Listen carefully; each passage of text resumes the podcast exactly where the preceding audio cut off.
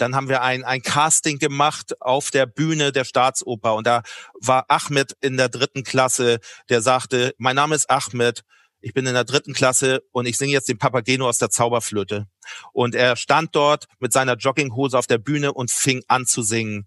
Und das ist der Moment, wo, wo wir wissen, dass Schule funktioniert. Was für eine Leidenschaft und was für eine kreative Art und Weise, Schüler auch in wirklich schwierigen Situationen für Schule zu begeistern.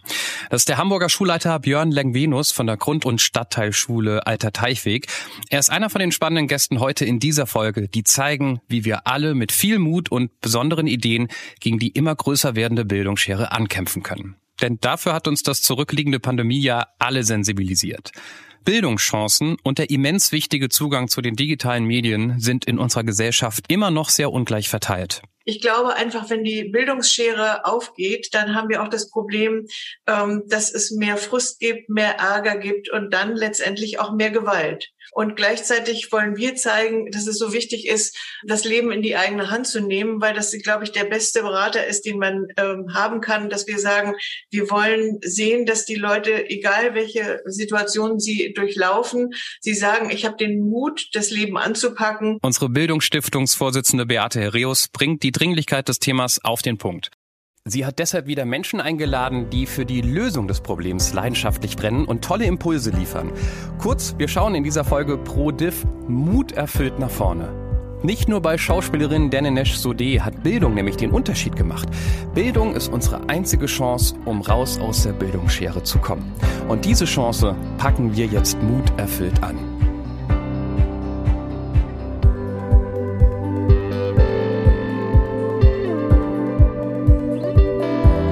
Pro-Diversity. Wie wollen wir miteinander leben? Der Podcast der Herius Bildungsstiftung.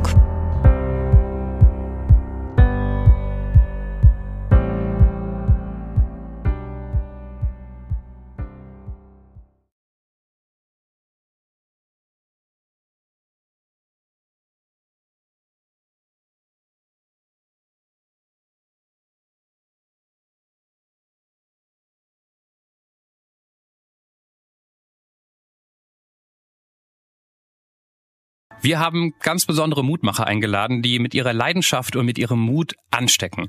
Sie liefern heute die Motivation, um viele interessante Punkte aus den letzten Folgen von ProDiv umzusetzen. Und falls Sie die noch gar nicht kennen, meine Empfehlung, abonnieren Sie unseren Podcast, hören Sie die bisherigen spannenden Folgen mit tollen Inputs nochmal und kommen dann mit dem Vorwissen zurück. Sie werden diese Folge dann mit ganz anderen Ohren hören.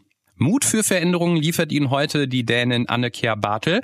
Sie hat die Ready School of Digital Integration gegründet, um sich vor allem um geflüchtete Frauen zu kümmern und wurde auch schon vom Handelsblatt 2018 zur Mutmacherin des Jahres gekürt. Dazu erzählt Björn Lengvenus aus seinem besonderen Alltag als Schulleiter. Ein Großteil seiner Schüler lebt von und mit Sozialhilfe und wir erleben, wie sein Team diese Kinder dennoch motiviert, integriert und begeistert, nämlich mit viel Leidenschaft und Kreativität, die ansteckt. Seine Schule hat zum Beispiel die goldene Kamera bekommen für ein YouTube-Format, was die einfach mal so im Lockdown gegründet haben. Den Anfang macht aber Schauspielerin Denenish Sudé. Sie präsentiert ihre Stiftung Fair Chance und erzählt, welchen Unterschied Bildung in ihrer eigenen Biografie ausgemacht hat. Ich bin in Äthiopien geboren, lebe seit meinem zweiten Lebensjahr mit meinen Eltern in Deutschland und ja, ich lebe auch meinen Traumberuf als Schauspielerin. Warum sage ich das? Weil es für meine Eltern, die aus einem anderen Kulturkreis kommen, eigentlich nicht akzeptabel war. Und hätte ich nicht so viele Begleiter und Förderer gehabt, würde ich diesen Beruf heute nicht ausüben. Denn mein Vater hat durch ein Stipendium in Deutschland studieren können und er hat sehr, sehr großen Wert auf Bildung und Sprache gelegt. Wir durften zu Hause nicht mal Berlinern. Also so. Das war ähm, sehr, sehr verpönt. Und so musste ich erstmal nach meinem Abitur erstmal was ganz Ordentliches studieren. Ich habe mir das kürzeste Studium rausgesucht, Wirtschaftskorrespondent und ähm, bin danach dann für mein Schauspielstudium nach New York gegangen.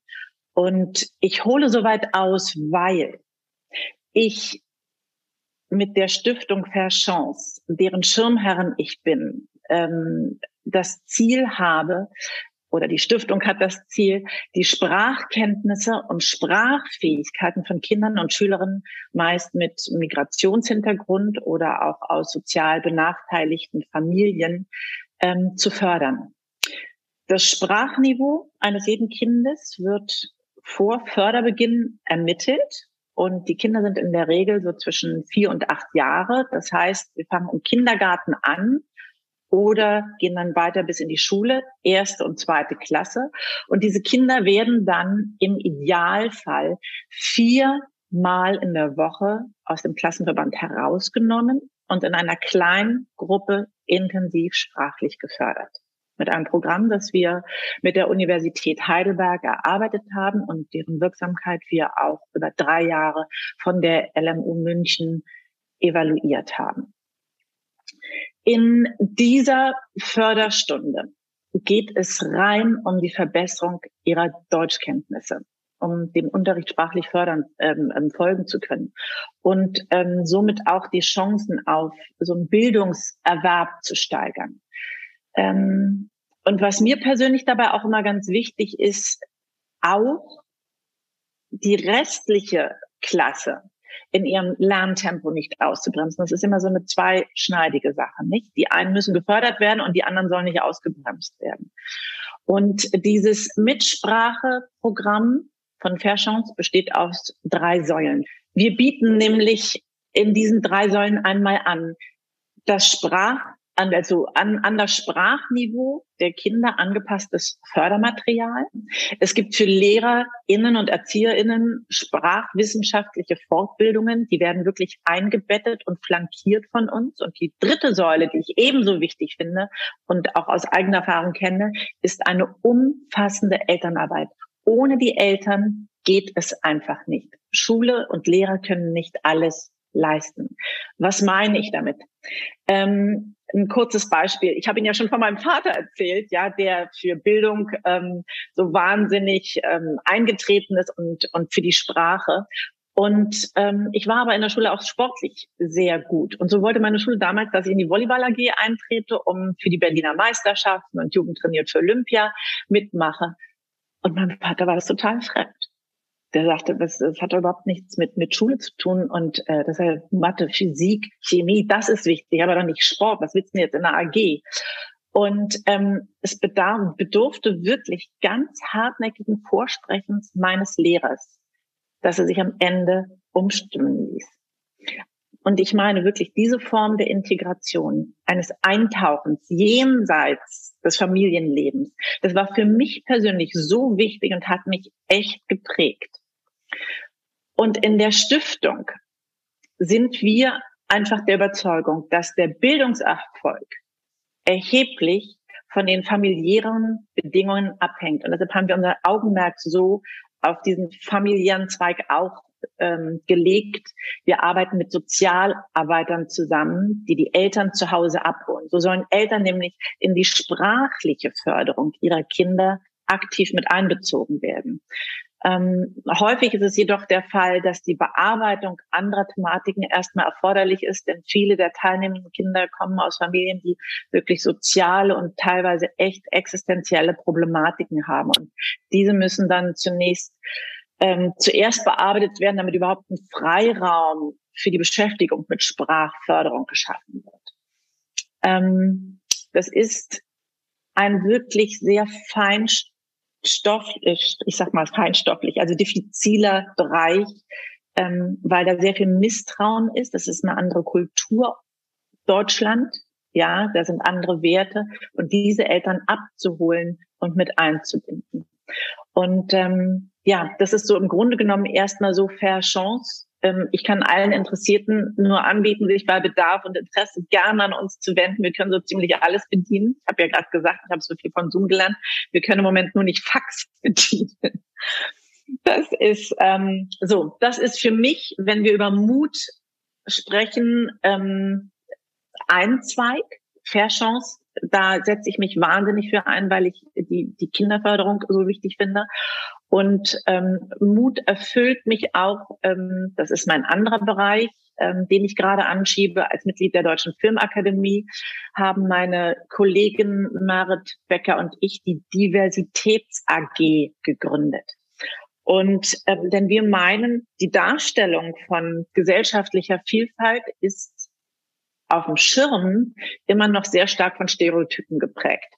Ja, und Diversität ist aber, finde ich, nicht mehr nur noch so nice to have, sondern das ist wirklich im einem allgemeinen, äh, im Gleichbehandlungsgesetz festgehaltene Verpflichtung, nämlich Benachteiligung abzubauen. Mit anderen Worten, ich ähm, bin gegen Ausgrenzung, ich bin für Inklusion, für Diversität. Das beinhaltet aber für mich auch schon Alter, und ich rede jetzt wirklich von, von meiner Filmbranche, Alter, Sexual Orientation, körperliche Beeinträchtigung, People of Color, ähm, also weiße, nicht weiße vor und hinter der Kamera, auch ganz wichtig. Und ja, das ist für mich ähm, in diesen Tagen ganz wichtig, neue Impulse zu setzen. Ja, Lehrer und Eltern ansprechen. Das ist ein immens wichtiger Punkt, den Denenesh Sudeda anspricht. Aber wie genau das machen? Gerade wenn Eltern selbst nicht immer die Dringlichkeit von Bildung verstehen oder andere organisatorische Zwänge haben, weil sie den ganzen Tag arbeiten oder weil es vielleicht auch Sprachbarrieren gibt. Da hilft nur der persönliche Kontakt. Wir arbeiten eng mit Sozialarbeitern zusammen. Äh, unser Netz, wir sind permanent in einem Austausch ähm, und wir bauen Vertrauen auf. Wir holen die Eltern ab, wir laden sie ein, in unsere Räumlichkeiten zu gehen. Wir, es geht erstmal auf einer ganz persönlichen Ebene muss das stattfinden.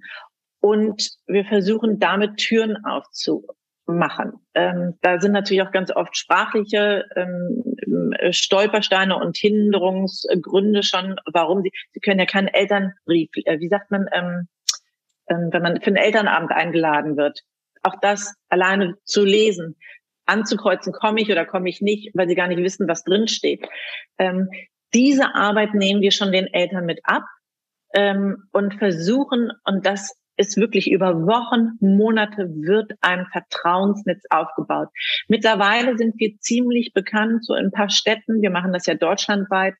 Und ähm, da gibt's jetzt so eine leichte Mund-zu-Mund-Propaganda. Ja, also die sagen, wir sind ganz in Ordnung oder der ähm, Farid ist in Ordnung, mit dem kannst du dich anvertrauen.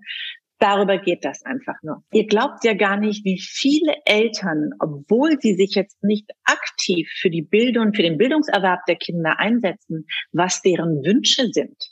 Die meisten, also wirklich wollen 100 Prozent, ich ähm, so ein paar Zahlen habe ich noch im Kopf, 100 Prozent wollen wirklich für die Kinder einen guten Schulabschluss haben. 100 Prozent wollen ein, dass sie erfolgreich im Berufsleben sind. Ähm, auch dass sie mit Freunden unterwegs sind. Ähm, das ist, der Anspruch ist oftmals ganz weit oben. Ich glaube, es geht, Sie wissen gar nicht, wie Sie in die Umsetzung am Ende des Tages kommen. Da finde ich, da sollten, da müssen irgendwie Brücken geschlossen werden. Ähm, Sie wollen auch, dass Ihr Kind gut Deutsch spricht. Setzen Sie es dann zu Hause um? Nein. Ja, und das ist, deshalb meine ich immer dieses Händereichen oder Angebote machen. Äh, und, aber das geht soweit ich es weiß, aus meiner Erfahrung einfach nur über vertrauensbildende Maßnahmen. Eine mutmachende Arbeit, die uns zeigt, es geht. Es mag oft ein anstrengender und langer Weg sein, aber am Ende ist mit viel Mut und Engagement alles möglich.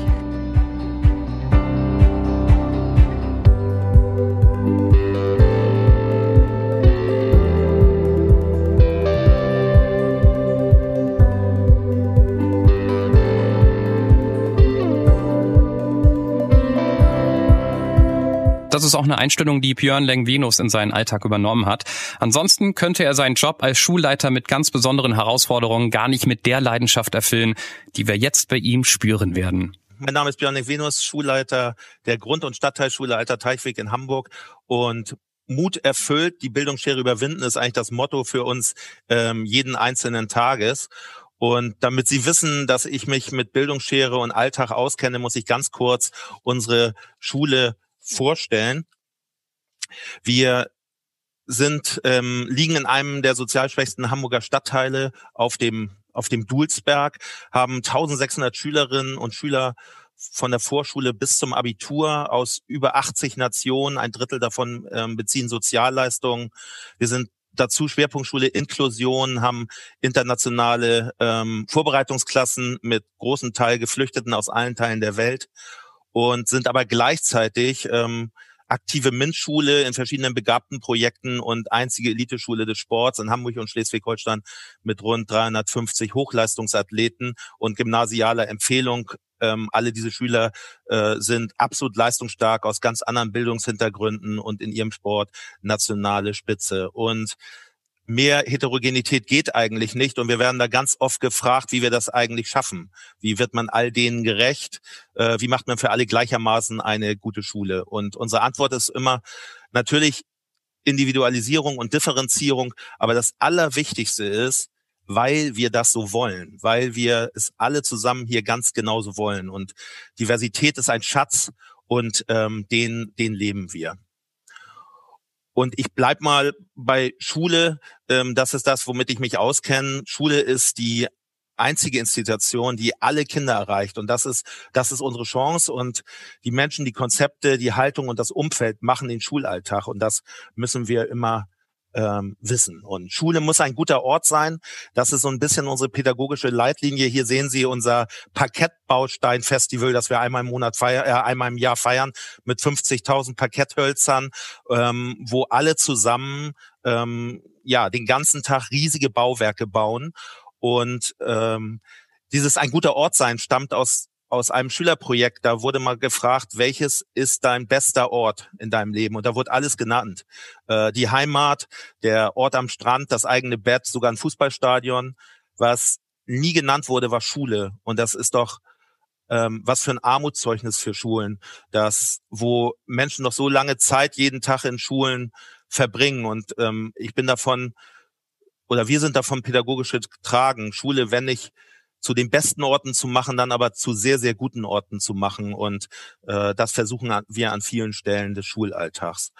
Unser Motto ist Be Part. Und denn bei aller Heterogenität, die wir haben, sind wir eine Schule ähm, mit vielen Puzzleteilen. Und so werden unsere Schüler zum Beispiel zu Bipaten ausgebildet und werden damit Gestalter des Schulalltags und wir haben dieses Motto Be Part überall im Schulalltag und nicht nur in den Handgelenken. Ich habe das mal so umgebunden. Diese Armbänder mit Be Part tragen viele unserer Schüler. Und bei der Finne-Show, die Sie hier als Bild sehen, die einmal im Jahr stattfindet, im größten Kino der Stadt ähm, in Hamburg, kommen wir zusammen und feiern das Schuljahr am letzten Schultag vor den Sommerferien normalerweise. Da wird dann geehrt und da wird gesungen und ähm, da wird getanzt und es werden Bipart-Bänder verteilt für Menschen, die ganz tolle Dinge im Schulalltag ähm, gemacht haben. Das kann sein, dass man einem kranken Freund Materialien nach Hause gebracht hat. Es kann sein, dass man einen deutschen Meistertitel als Sportler äh, gewonnen hat. Aber es kann eigentlich jede einzelne Leistung sein. Die wird immer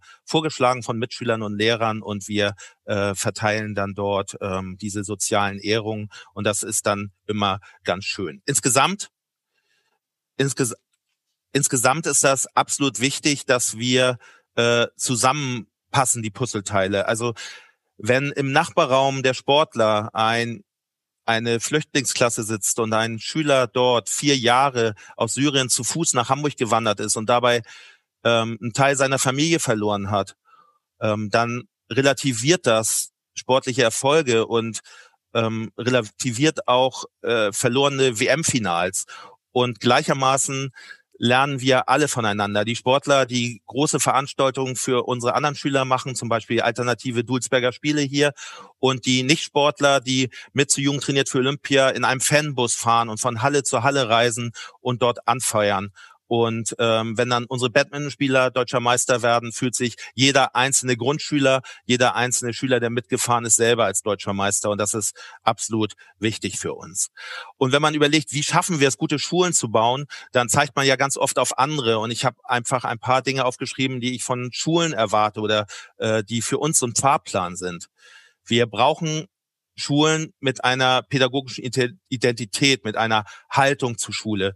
Wir müssen Beteiligung und Teilhabe ermöglichen. Ähm, wir müssen Schulklima gestalten. Wir müssen Defizitorientierung verändern. Ich sage unseren Kollegen, wenn ihr anruft bei Eltern und euch beschwert, müsst ihr gleichzeitig ein anderes Elternteil anrufen und es loben. Und dieser Moment, wo man das erste Mal Eltern anruft und sagt, ihr Kind hat heute übrigens was ziemlich Großartiges getan. Es ist für einen anderen aufgestanden, es hat ein tolles Referat gehalten. Das verstört am Anfang die Eltern, aber die fühlen sich hinterher richtig gut und so findet man plötzlich Kontakt ähm, zu Eltern. Wir müssen Erlebnisse schaffen. Ähm, Sie sehen dort unser neuestes ähm, Lockdown-Stück. Wir haben gesagt, wir machen nicht mehr Dulzberg Late Night Show, die zentriert auf mich war. Wir haben hier Schüler im Moment vor Ort. Wir senden im Moment jeden Tag um 16.30 Uhr Lockdown Live, unser Radio.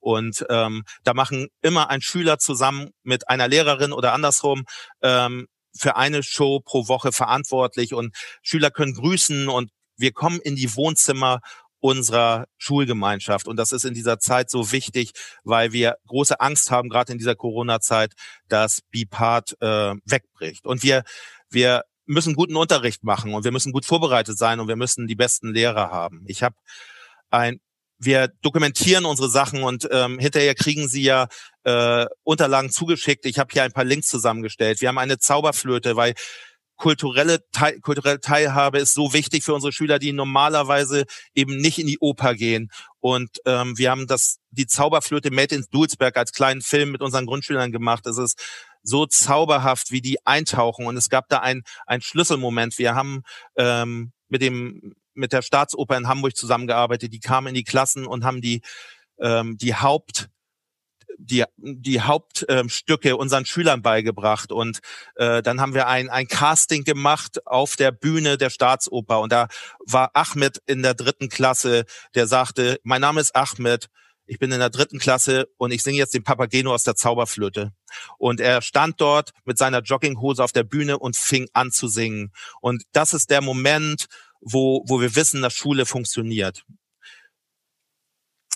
Weil wir brauchen starke Schulen, weil starke Schulen starke Menschen machen und starke Menschen starke Abschlüsse. Und wir brauchen starke Abschlüsse, um diese Gesellschaft, die Bildungsgeschere klein zu bekommen.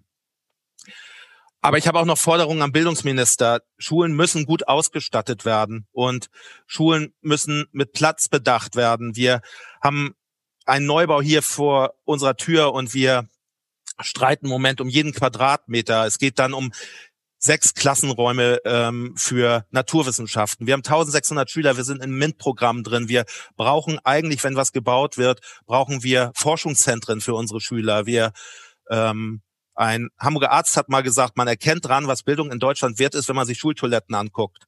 Und das finde ich total wichtig. Gehen Sie auf eine Schultoilette und dann wissen Sie Bescheid. Es ist furchtbar.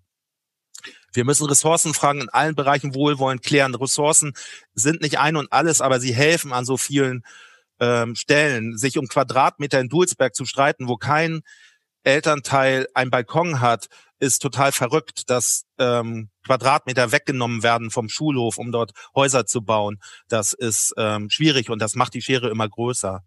Wir müssen Bildungspläne entzerren und Wichtigkeiten neu ordnen. Worum geht's eigentlich in dieser Welt? Wir müssen alle zusammen den Schulen den Rücken stärken und Schulen Selbstverantwortung geben, ihre Konzepte zu leben und auch da Mut, mutig sein, gute Sachen zu machen und die Lehrerausbildung reformieren, weil nämlich die besten Leute Lehrer werden müssen und dazu gehört eine Lohngerechtigkeit und damit meine ich nicht die Lehrer, die gut verdienen, aber wir haben hier Erzieher, die auch in den Kitas sind und wir haben Sozialpädagogen und die verdienen eigentlich zu wenig, um gute Arbeit mit Kindern zu machen. Und ein afrikanisches Sprichwort sagt, man braucht ein ganzes Dorf, um ein Kind zu erziehen. Und wir alle sind das Dorf in Deutschland. Wir brauchen sie alle. Wir brauchen die Stiftungen, wir brauchen die, ähm, wir brauchen die Vereine, wir brauchen aber das bürgerliche Engagement auch in dieser ähm, in diesem Land und wir brauchen die Wirtschaft, weil die Dinge und die großen Projekte, hier sehen Sie zum Beispiel ein, eine neue Show, die wir gerade gedreht haben mit unseren Zweitklässern, die konnten eine ganz eigene Show machen. Das sind Dinge, die Geld kosten und wo wir ähm, wo wir auch wieder Ressourcen benötigen. Und was können wir alle tun? Also die Forderung an Sie alle, die hier zugucken. Schulen sind eine gesamtgesellschaftliche Aufgabe. Wir können nicht sagen, die Schulen machen das nicht richtig, sondern wir müssen alle Verantwortung übernehmen. Wir brauchen verschiedene Professionen in Schulen und wir müssen Lehrer gesellschaftlich stärken äh, der Moment, wo wieder auf Lehrer als faule Säcke gezeigt wird oder auch in der Pandemie. Am Anfang war es einfach, aber später wurde gesagt, naja, wir können doch die Sommerferien streichen. Die Lehrer haben eh nicht gearbeitet. Unsere Kollegen sind zum Teil zusammengebrochen, weil sie den ganzen Tag und nachts durchgearbeitet haben. Und Schulen müssen gesellschaftlich gestärkt werden. Schulen sind richtig gute Orte und machen richtig tolle Sachen. Und das muss man erzählen. Jeder hat seine eigenen Erfahrungen von früher und sagt, ich bin das geworden, obwohl ich in der Schule war. Wir müssen erzählen, dass wir es geworden sind, weil wir in Schule waren, weil wir tolle Leute hatten, die uns geprägt hatten. Und es ist wichtig, dass Eltern sich um ihre Kinder kümmern und da müssen wir helfen. Und Eltern ähm, vertrauen Kindern und Lehrern. Und äh, die Lehrer sind nicht immer schuld und die Kinder sind nicht immer schuld. Wir müssen das zusammen hinbekommen. Und ähm, ich bitte alle Schulen zu hospitieren. Hier sind viele, die nicht aus Schulen kommen. Gucken Sie sich Schulen an, was da im Moment ähm, los ist. Es lohnt sich, wie man an diesen Bildern sieht. Unser Imkerkurs, unsere aktive Pause, unsere, ähm, unsere verschiedenen Fahrten.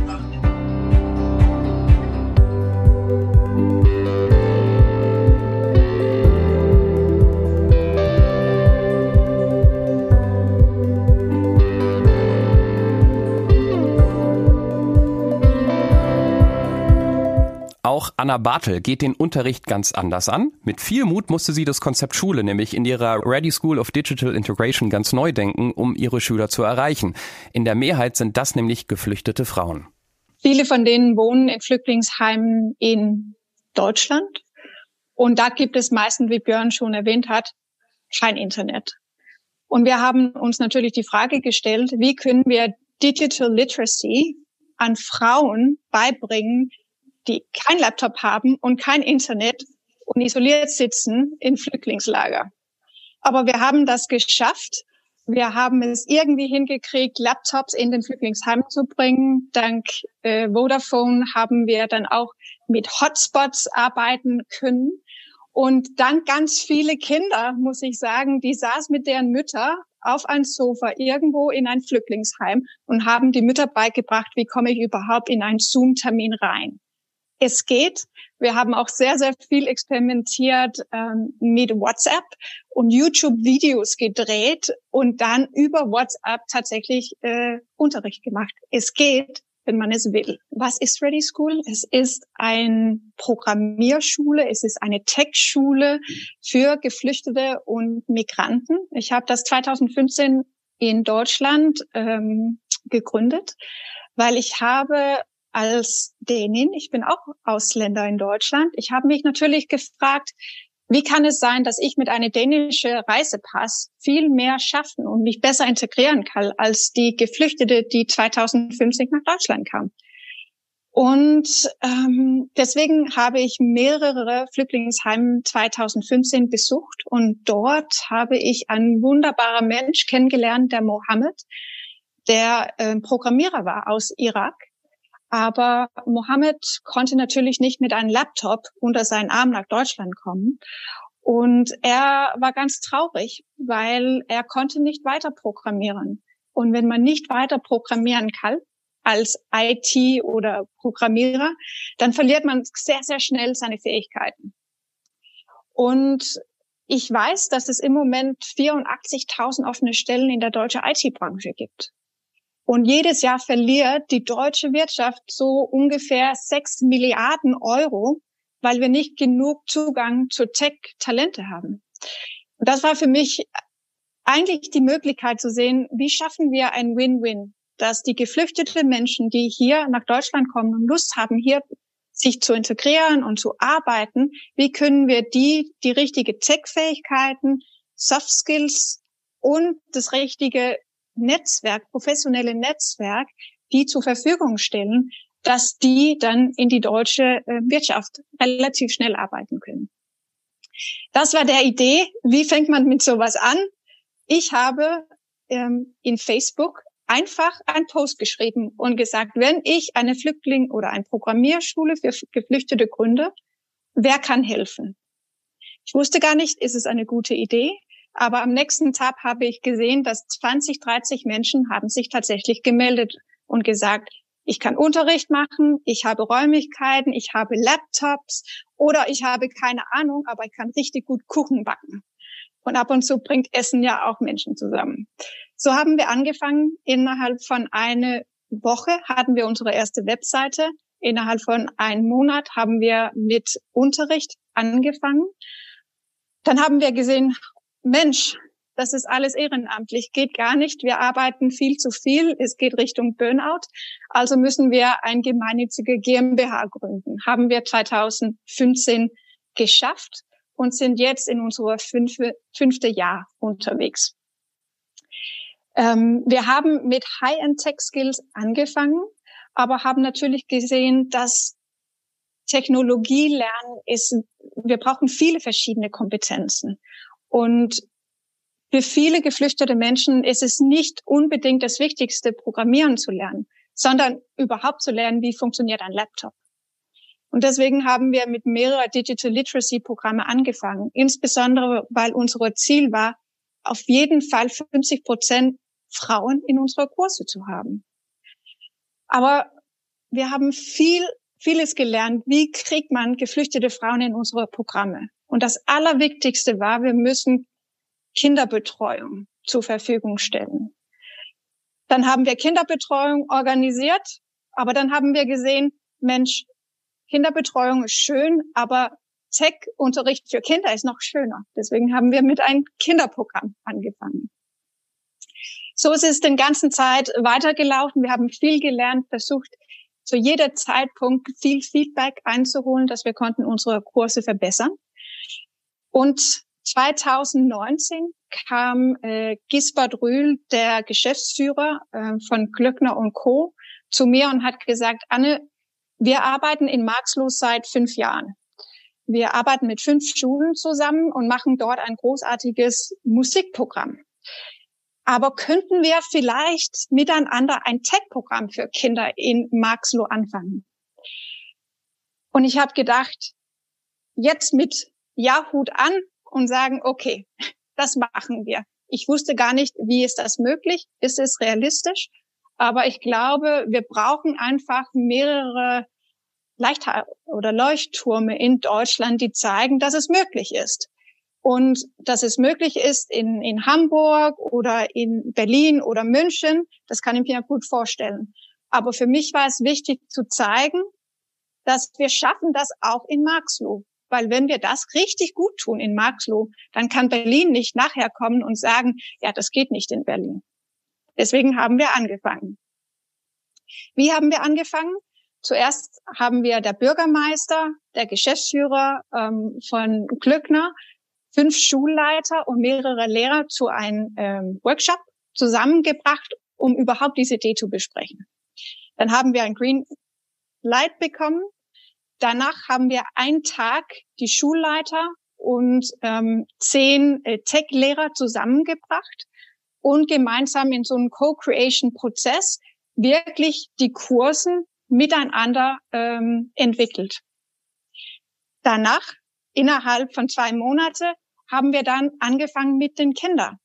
Weil für uns ist diese Co-Kreation extrem wichtig. Und deswegen haben wir in jede Klasse die Kinder zusammengebracht und hat gefragt, wir fangen mit IT-Unterricht an. Nach so ein Jahr, wo wollt ihr eigentlich sein? Was, was ist eurer Wünsche? Was ist eurer Träume? Wie können wir das gemeinsam gestalten? Da haben wir gelernt, wir möchten richtig gerne über Roboter oder 3D-Druck oder so weiter. Das hätten wir gerne dabei.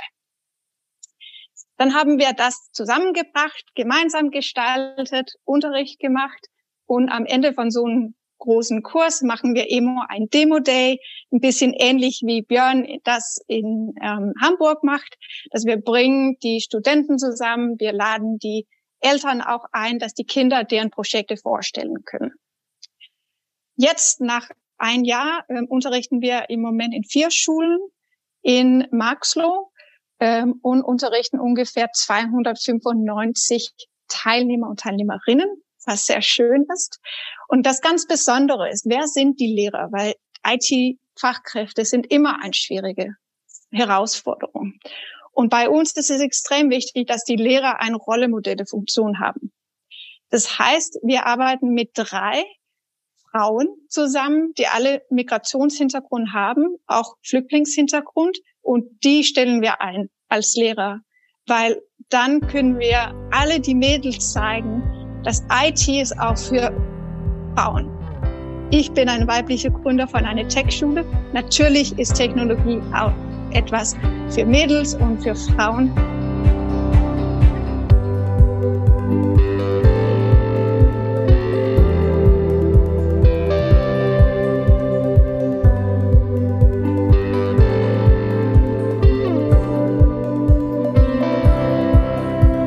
Das war bisher jetzt schon ganz schön viel Leidenschaft. Gleich dreimal. Mit viel Mut, mit viel Motivation. Aber wie immer bleibt natürlich die Frage, wie setzen wir das am besten um? Wo kommt der Mut her, um zu verändern? Wie ziehen wir unsere Schule mit durch so einen Prozess der Veränderung? Und welche Leute müssen wir dazu mit ins Boot holen? Björn Lengvenus sagt mit seiner Erfahrung, einfach erstmal machen. Ja, das hat verschiedene Ebenen, die Frage. Also zum einen ist es die Frage, welche Menschen werden zum Beispiel Schulleiter in, in Schulen in Deutschland?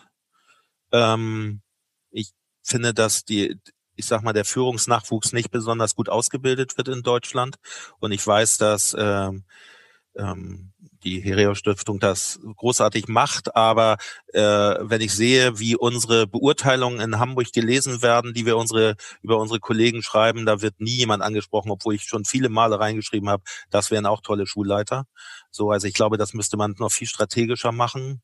Also die Menschen, die, die sich bewerben, müssten einfach viel, viel mutiger sein. Aber zum Mut gehört eben auch Unterstützung, das, was ich im Vortrag eben auch hatte. Wenn man dreimal mutig ist als Schulleiter und dann kommt die Schulaufsicht und sagt, äh, so geht's aber nicht und sie haben jetzt hier wieder Regeln gebrochen oder sonst irgendwas, werde ich immer weniger mutig. Und ich glaube, wir benötigen Mut und zwar sehr viel Mut, uns auch über Regeln hinwegzusetzen, dass ähm, was man ja hier nicht offiziell sagt, aber was einfach so ist, dass viele Dinge äh, gemacht werden, die ähm, die immer am Rande sind, aber wo wir mit ganzem Herzen sicher sind, dass das pädagogisch sinnvoll und wichtig und äh, unbedingt notwendig ist. Das kann man nur machen, wenn man Mut hat und wenn man Unterstützung zu dem Thema hat. Und ähm, dann kann man Schulen verändern. Und unser Motto ist da einfach, wir machen einfach. Wir glauben daran, dass Dinge gut sind und dann, dann tun wir das. Und wenn wir dann hinterher irgendwie eine Anfrage bekommen oder ähm, dazu was sagen sollen, dann, ähm, dann versuchen wir das zu erklären und notfalls halten ich auch meinem großen Rücken dafür hin. Aber ähm, tatsächlich kommen kaum Anfragen, sondern die meisten haben schon Vertrauen, dass das, was wir tun, gut ist. Aber dafür braucht es auch Leute, die sich das trauen wollen und die eine Vision von Schule haben. Denesh Sode sagt auch, bei den Menschen ansetzen. Es braucht einfach Menschen mit ganz viel Leidenschaft. Ähm, ich kann mich jetzt Björn eigentlich nur anschließen. Ich, ähm, das Beispiel hinkt vielleicht auch ein bisschen. Aber wenn ich äh, zum Bäcker gehe, der schlechte Brötchen backt, ich kriege ihn nicht dazu, bessere Brötchen zu backen. Ja, das, das geht einfach nicht. Also es, es fängt immer beim Individuum am, best, am, am, am Schluss endlich an.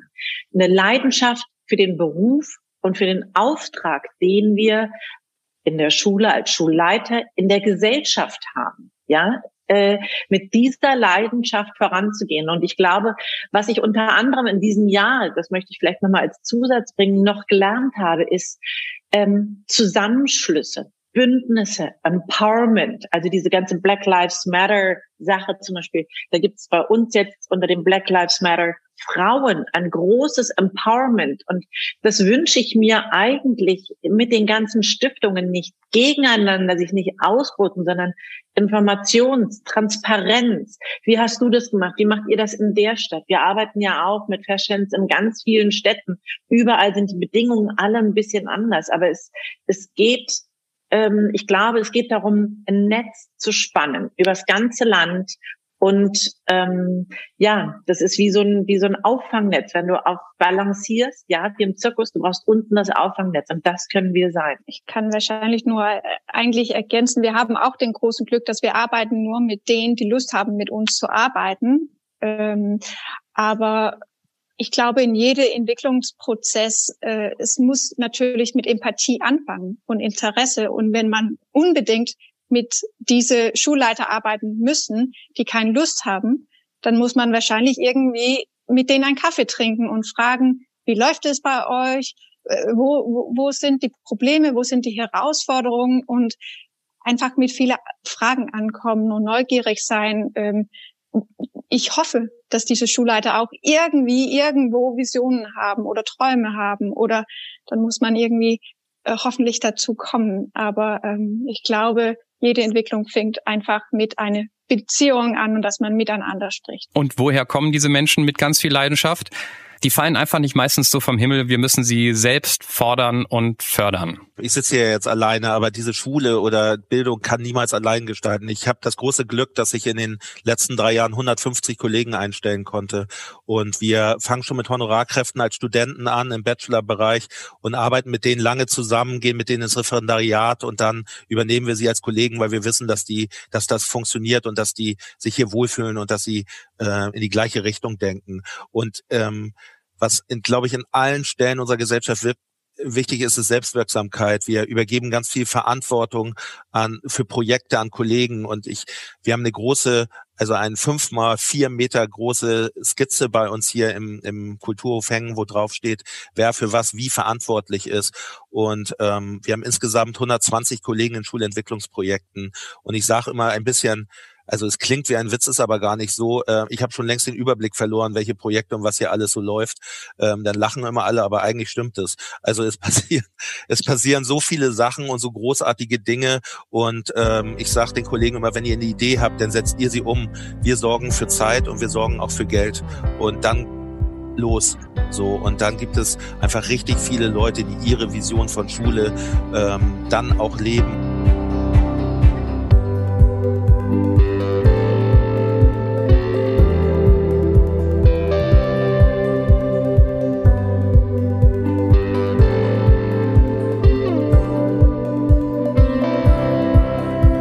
Diese Leidenschaft, die müssen wir, glaube ich, alle erstmal verarbeiten, die wir heute in dieser Folge gehört haben. Das waren ja auch nur drei Beispiele von ganz vielen muterfüllten Menschen, die wir in Deutschland auch im Schulsystem haben. Das war allen Gästen in dieser Folge wichtig zu unterstreichen. Es gibt so viele gute Schulen, viele motivierte Lehrer oder Stiftungen, die mutig Neues ausprobieren und neue Wege gehen.